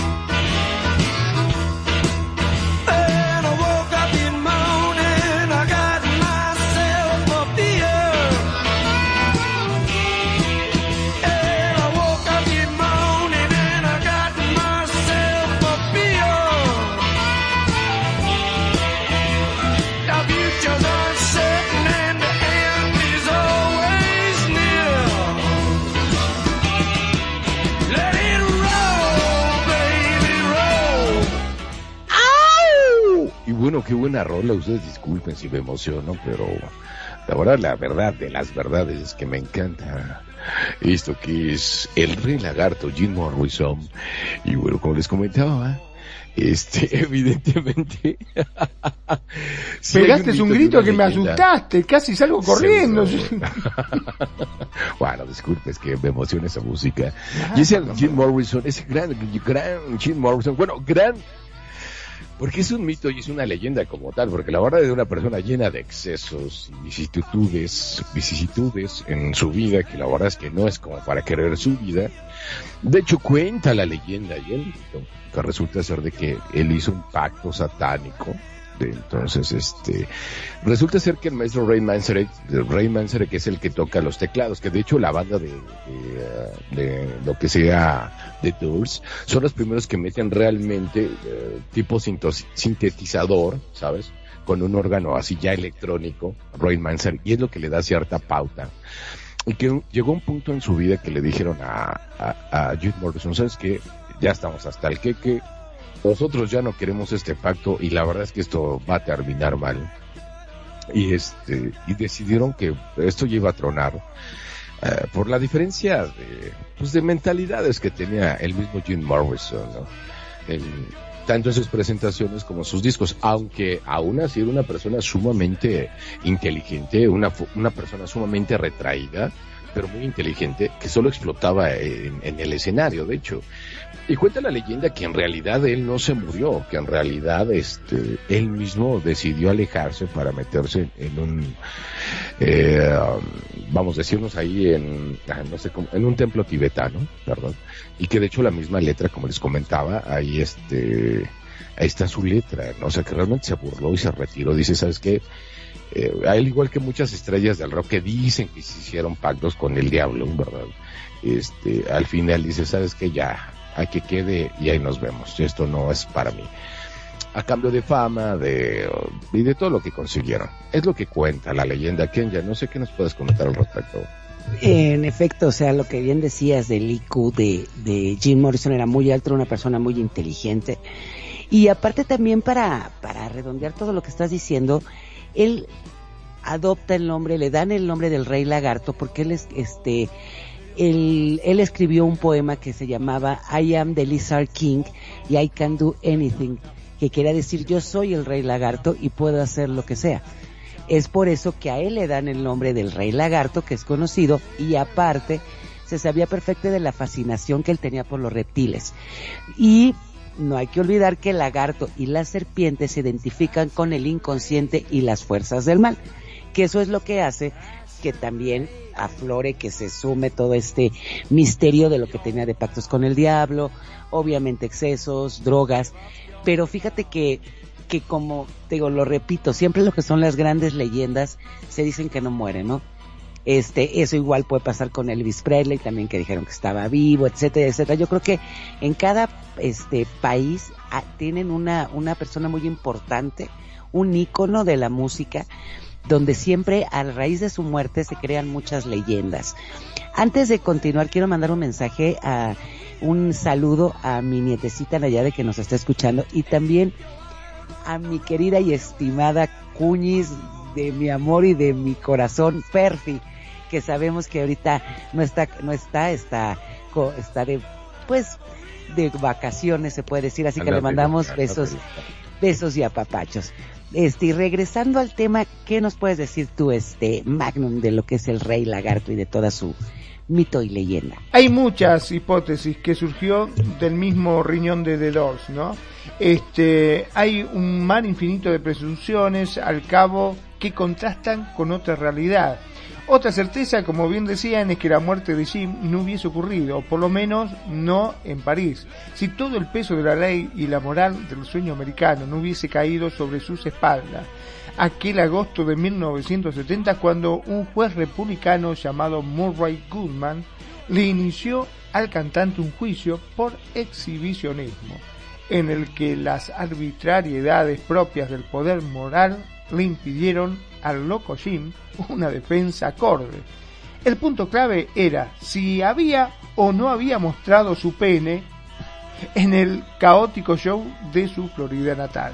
Tal secuencia, inmortalizada en el film de Oliver Stone, ocurrió el primero de marzo del 69, en el Dinner Key Auditorium, cuando Morrison empezó a sacarse ante las casi, escucha bien, 7000 personas que abordaban, aborotaban la sala porque ya no entraba más nadie y tras un mensaje de alto tono dicen que se bajó los pantalones como haya sido, el incidente provocó en Jim varios dolores de cabeza, sobre todo económicos, y derivó en la necesidad de huir a París y dar un notorio vuelco de la poesía hacia la música. Una pena que muchos lamentaron porque The Doors estaba llegando a su cenit musical, popular y creativo. Tras la grabación de ese gran disco que fue en Los Ángeles Woman, no así aquellos que se habían dejado atrapar por los ácidos pasadizos descritos como los versos que pueblan de New Creatures, eh, donde emergen las desgarradas voces de Barley Budelay, puede ser, las floras y faunas inhóspitas y los chamanes indígenas como espejos de inspiración. Tampoco para aquella otra minoría en la que veía en Jim un futuro ligado al cine, tras sus irregulares performances como actor y guionista. Bueno, hay un poquito de todo, ¿verdad? No sé qué opinan ustedes. Y como, y, y digo, lo bueno es que no está mi hermana Pervis, si no diría que se... Es que la realidad de lo que estás comentando de ese, de ese tema en ese concierto es porque dicen que efectivamente en pleno concierto Se al señor. George Morrison se- no, o sea, eso es lo de menos que se bajó los pantalones. La verdad y la realidad es de que en realidad se empezó a masturbar. O sea, lo bueno, lo bueno es que no está Perfi, sino diría que se autorrealizó un delicioso. Entonces, eh, por eso no está Perfi, si no lo hubiera dicho, se, se autorrealizó un, un delicioso. Entonces, ese fue el verdadero problema. Y otros mitos cuentan que de hecho estaba gritando el nombre de su mamá, porque recordemos que Jim Morrison, su papá, era de la Marina Naval de Estados Unidos, era un tipo muy, muy estricto. Por lo mismo, Jim Morrison era sumamente eh, retraído, es decir, no expresaba tanto. Hasta que llegó eh, el tema de la música, encontró a Ray Manzarek y, formaron a lo que sería The Doors. Y él, en realidad lo que más le gustaba era este ser poeta, más que le costaba mucho trabajo, es lo que cuentan. De hecho, nuestros radioescuchas no nos dejan mentir si a alguno le gustara Jim Morrison. Hay muchos conciertos de Jim Morrison donde él canta de espaldas. Y eso demuestra, bueno, los que saben, ¿verdad? Historiadores sobre lo que es Jim Morrison, que cantaba de espaldas por ese temor o, ese pánico escénico que sentía. Entonces, al no verlos, aunque los escuchaba, él empezaba a hacer su, su relajo, ¿no? Ya iba a ser desmadre, pero no dije relajo. Entonces, de ahí sale todo lo que es el mito y la leyenda de Jim Morrison. Que ya algo que quieras comentar para seguir con algo más de otra No, banda pero, icónica. perdón, ¿no? Pero eso de masturbarse adelante de 7000 personas y tenía pánico escénico, vos decís que le daba la espalda al público para cantar porque le daba vergüenza, pero no le dio vergüenza masturbarse delante de toda la gente. Es que es lo que, ajá, o sea, es la, la incongruencia, o sea, lo que dicen que ya esa última presentación realmente ya abusó totalmente de lo que eran las drogas psicotrópicas y aparte, este, también eh, se metía, o sea, como aquí bien dice, las tabaritas de incienso, o sea, ya era Oh, wow. todo lo que encontraba, o sea, yo creo que eso fue ya, estaba en un declive ahí cuando ya estaba realmente en esa presentación y yo, yo, yo creo, como bien dicen, ya llegar a un acto de autocomplacencia del delicioso, como diría mi cuñis, yo creo que es que ya no te importa, o sea, realmente ya no tenía nada que perder, o sea, yo dicen también los mitos que ya estaba harto de eso porque realmente él quería ser poeta, o sea, como que la fama lo tenía totalmente agobiado, ¿no? Entonces yo creo que eso ya fue el no me interesa lo que piensen y hagan lo que quieran y que pues le costó realmente muy caro, ¿no? Eh, esa presentación. y ¿Qué, qué? Yo me hago el autodelicioso. Yo disfruto, ustedes griten, ¿no? Yo creo que eso fue lo que realmente pensó, ¿no? Pero Wow. para seguir con el tema, sin perder el punto de mitos, ven lo que me hacen decir. O sea, vamos a seguir con el, con el, Lo mismo decía Jim Morrison, ven lo que me hacen hacer. O sea, por Dios. Claro, yo me imagino no, habrá dicho, ¿para qué me invitan si sabe cómo me pongo? Que ya está atacada de la risa. regresamos al punto. Vamos a regresar a lo que no me hagan, no, por favor, permítanme, regreso a mi, a mi centro. Vamos a seguir con lo que son los mitos y leyendas y vamos con un grupo que también va a dar mucho de qué hablar. The Y Rolling es- Stone. Y este grupo es de Rolling Stone, así que escuchamos una canción. ¿Qué canción es la de Rolling Stone? Pues, ¿qué les parece si vamos a escuchar algo de los señores, sus majestades satánicas? Y esto es Symphony, Sympathy for the Devil. Por aquí por Radio Consentido. En tu programa, Las Notas de tu Vida.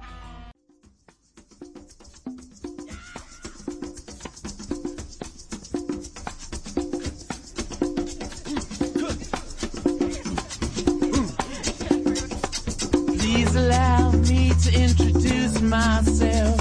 I'm a man of wealth and taste. I've been around for a long, long year. Stole many a man's soul faith. I was around when Jesus Christ had his of doubt and pain. Made damn sure the pilot washed his hands and sealed his face.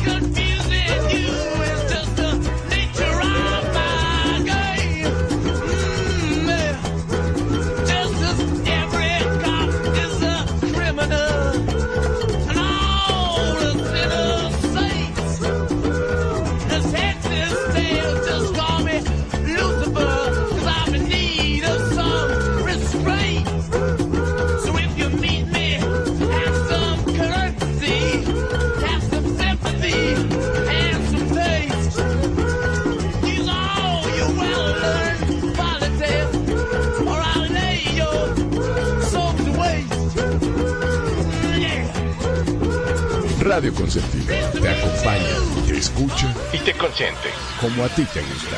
Vos som- somos Radio Consentido.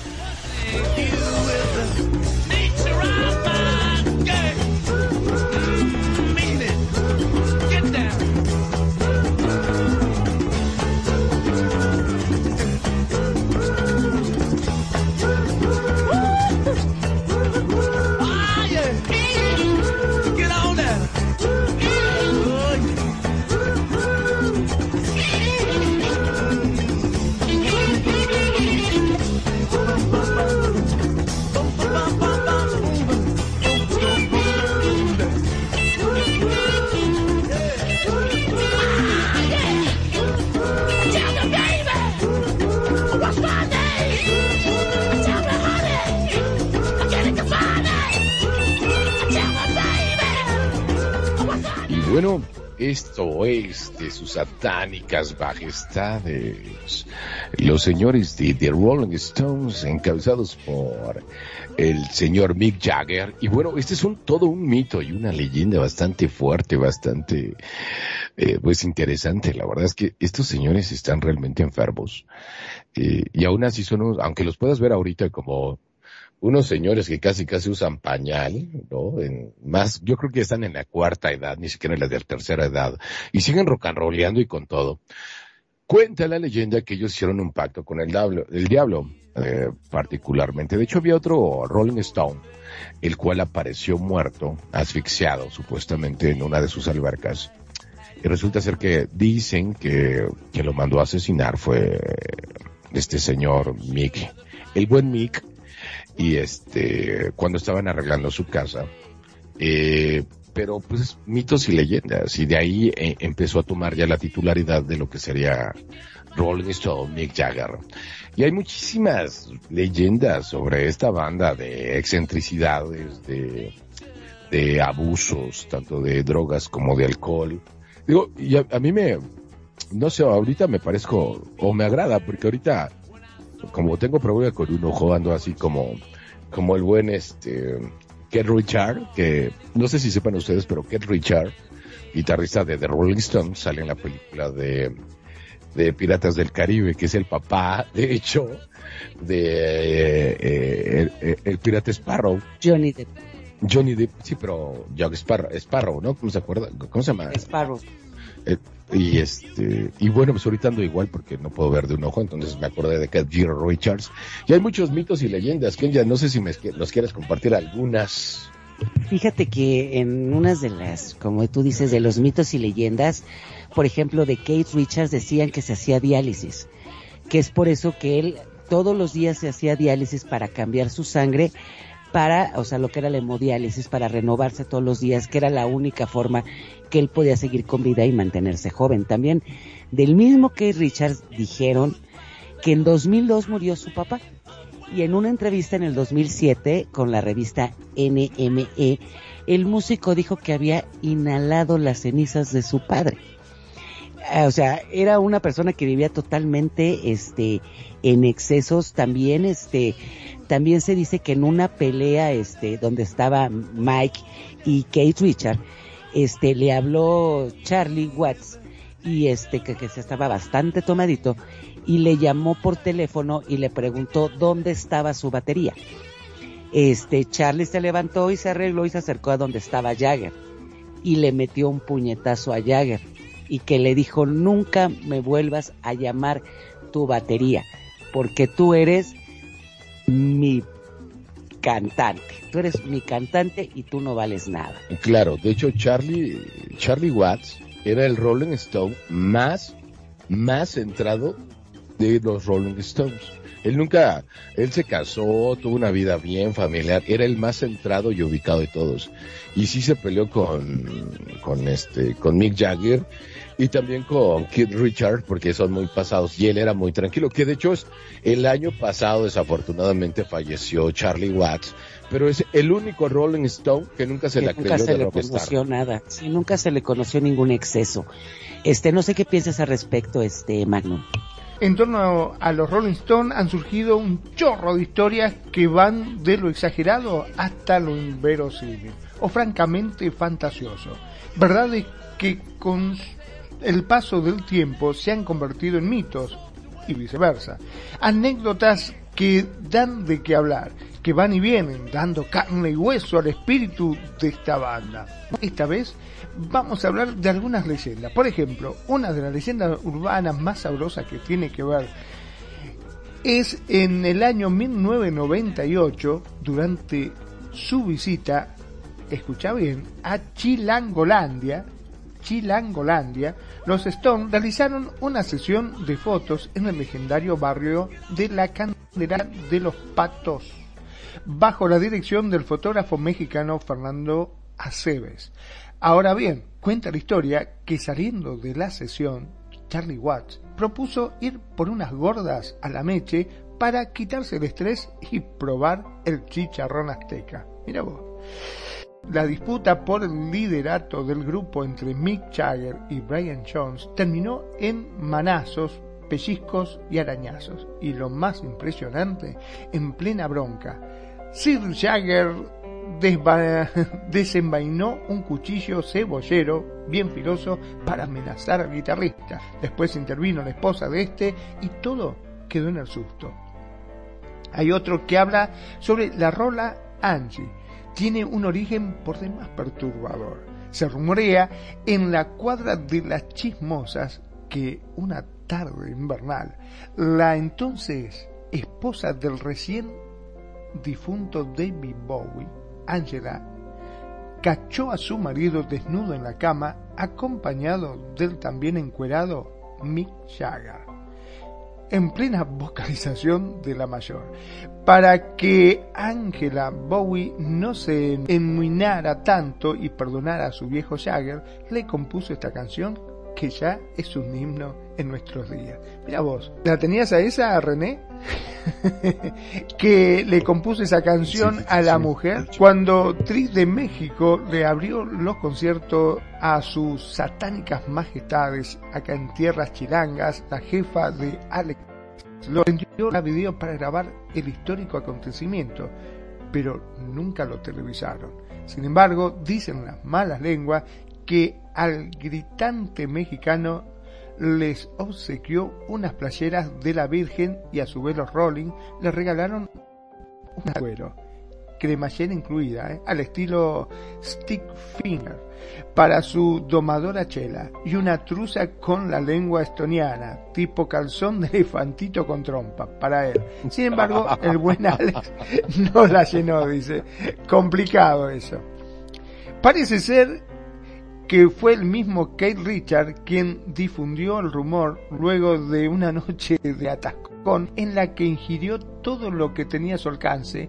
Al no haber ya nada a qué meterse, sacó la ceniza de su padre y la inhaló con singular alegría. Ah, pero eso sí, con mucho respeto. Quizás sea cierto, tal vez no, pero se cuenta que el sexto diario con jovencitas mantiene en forma Jagger el whisky con leche y hielo tres veces al día, conserva vivo a Kate, mientras que a Charlie Watts lo congelan cada noche para que no se le vaya a quebrar durante la madrugada. Ustedes dirán, ¿y Ron Wood? Cuando los demás hacen todo esto, él se va a jugar canasta con Rod Stewart.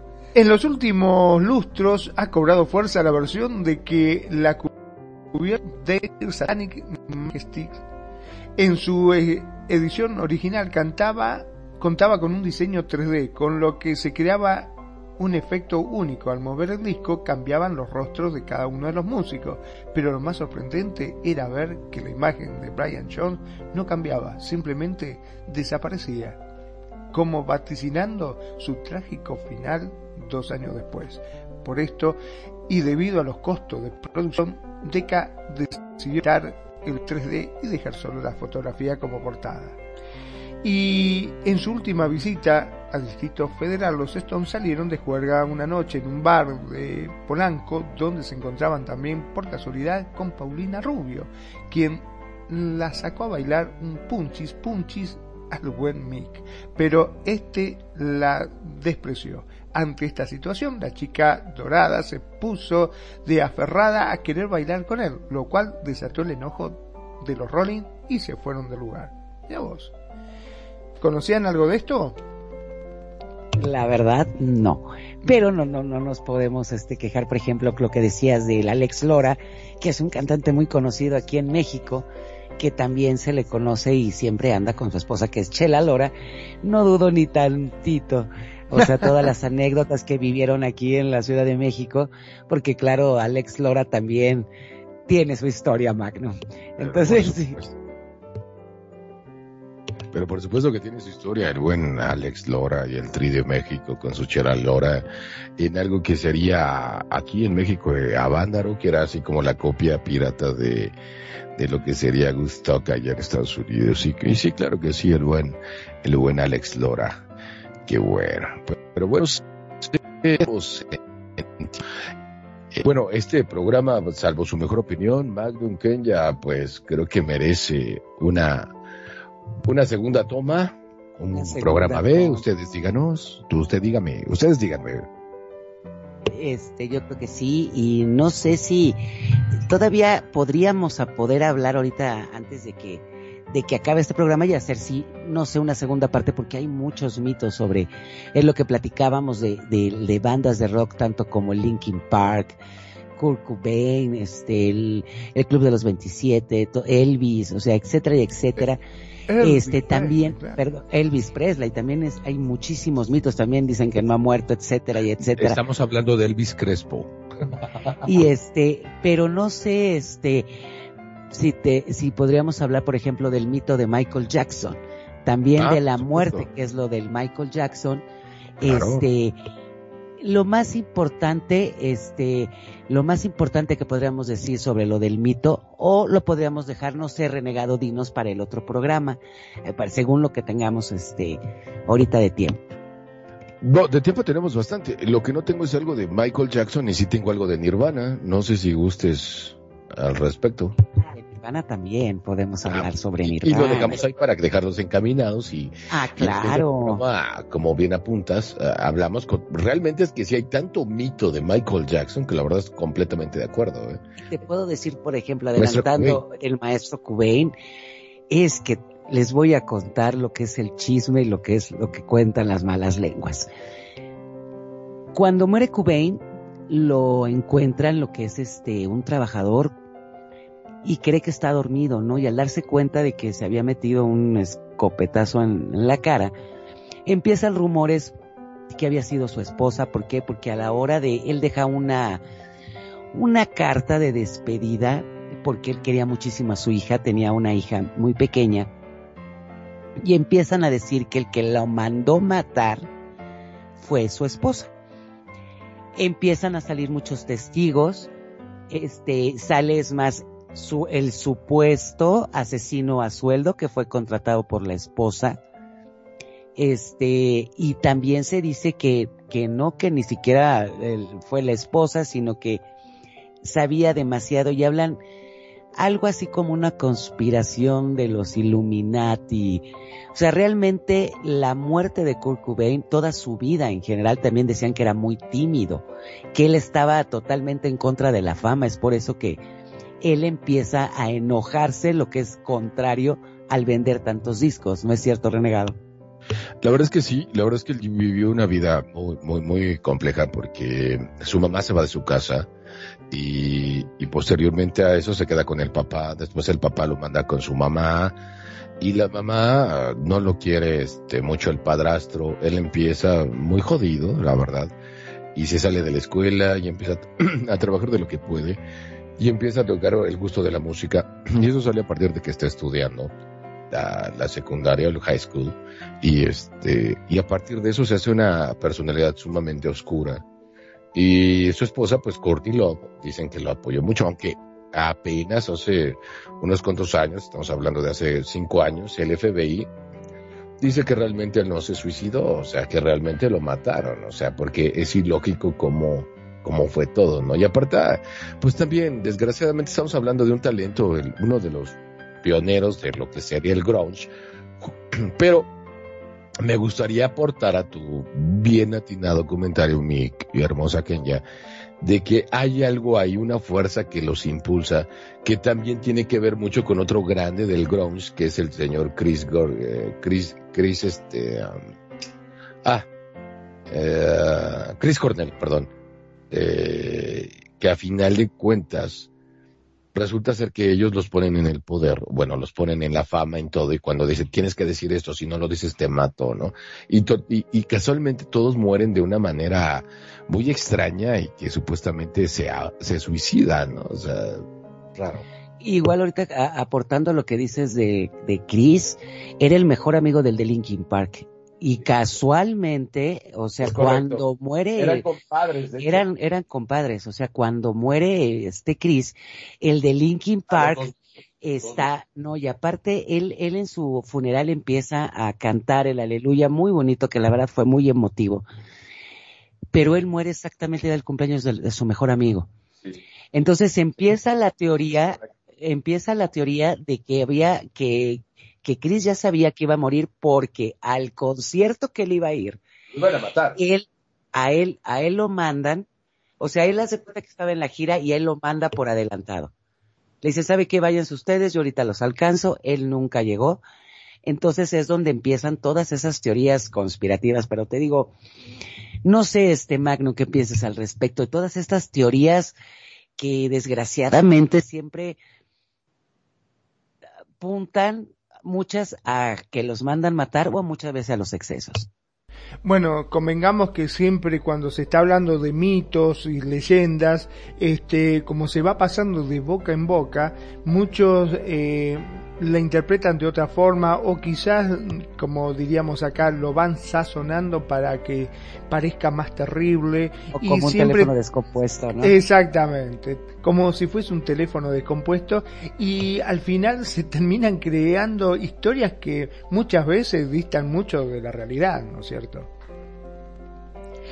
Yo creo que por ese lado pasa todo, pero bueno, no sé si eh, hay un tema para escuchar. Por supuesto, ya con esto nos despedimos. Entonces, este, vamos con el tema y regresamos para agradecerles a todos y cada uno de nuestros radioescuchas hablando de, del señor Cobain y todas sus excentricidades, así como que, pues su legado que dejó, ¿no? Con, como uno de los pioneros en el tema del grunge de allá de Seattle, Estados Unidos. Y los vamos a dejar con esto que se llama Come As You Are, con Nirvana. Y bueno, esto es Radio Consentido y tu programa Las Notas de tu Vida.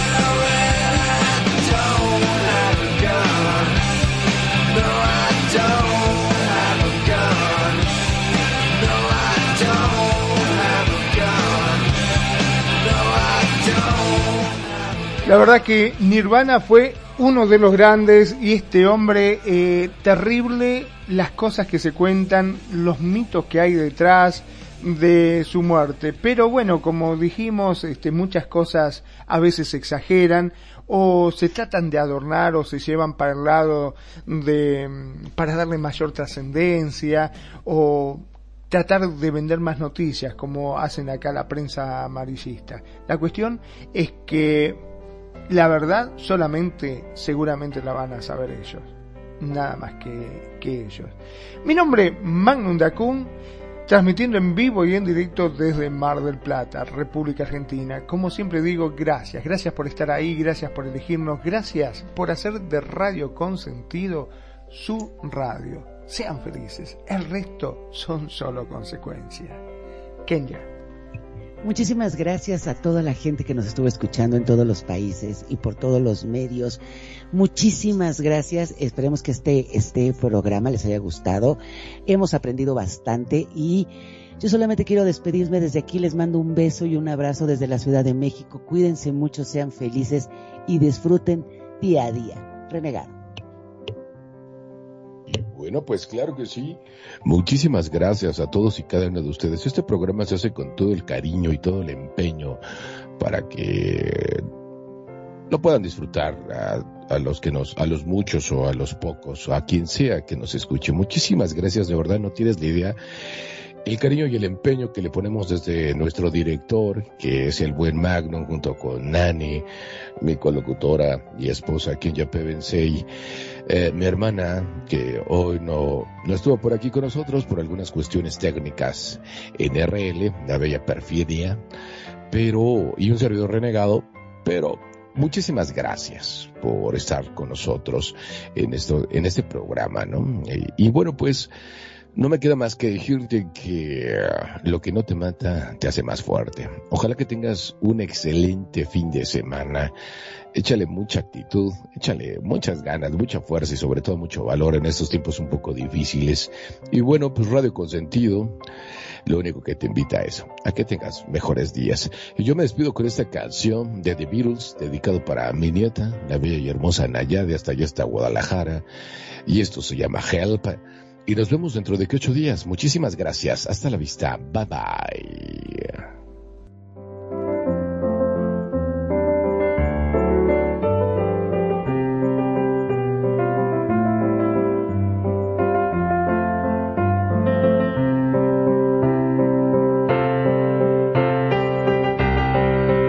Piensa diferente. Piensa diferente. Piensa en Radio Consent. En Radio Consent.